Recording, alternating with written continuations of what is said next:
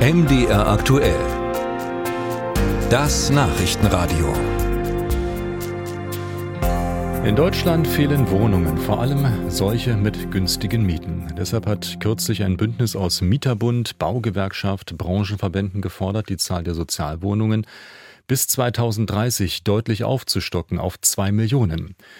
Doch wegen hoher Zinsen und hoher Baukosten baut kaum noch jemand und für mehr Förderung fehlt dem Staat das Geld. Da erstaunt es schon ein bisschen, dass in Deutschland immer noch Wohnungen abgerissen werden. Der Abriss wird vom Staat sogar finanziell unterstützt. Wie passt das zusammen? Ralf Geißler hat nachgefragt. Hier schieben Bagger die Reste von zwei Wohnblöcken zusammen. Zeitz Platanenweg 25 bis 30.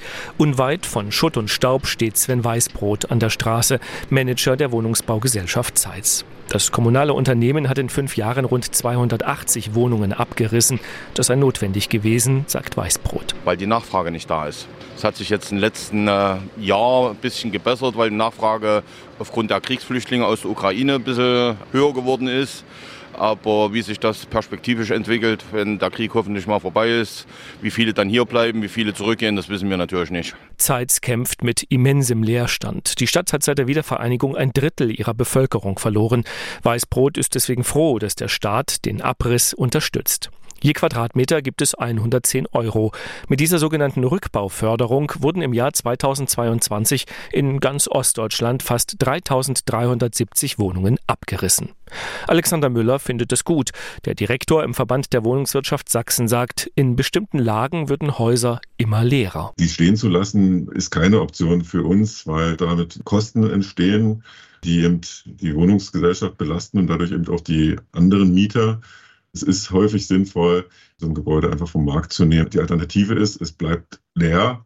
Insofern hat sogar das Land jetzt angekündigt, ihre Rückbauforderung nochmal aufzustocken. Karin Ley hat dafür nur wenig Verständnis. Die Bundestagsabgeordnete der Linken argumentiert, es würden nicht nur Schrottimmobilien abgerissen, sondern auch intakte Gebäude.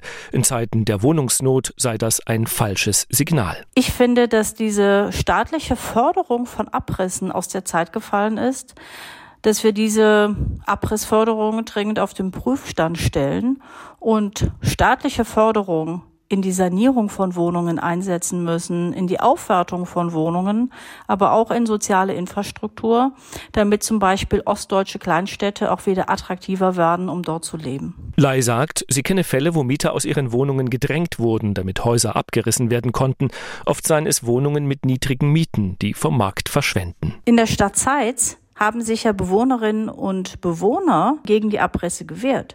Sie haben Sanierung und Modernisierung gefordert und haben gesagt, dass dieser Leerstand ja auch hausgemacht ist, indem äh, beispielsweise man sie attraktiver hätte gestalten können durch den Anbau von Fahrstühlen und so weiter. Sven Weißbrot von der Wohnungsbaugesellschaft sieht es anders.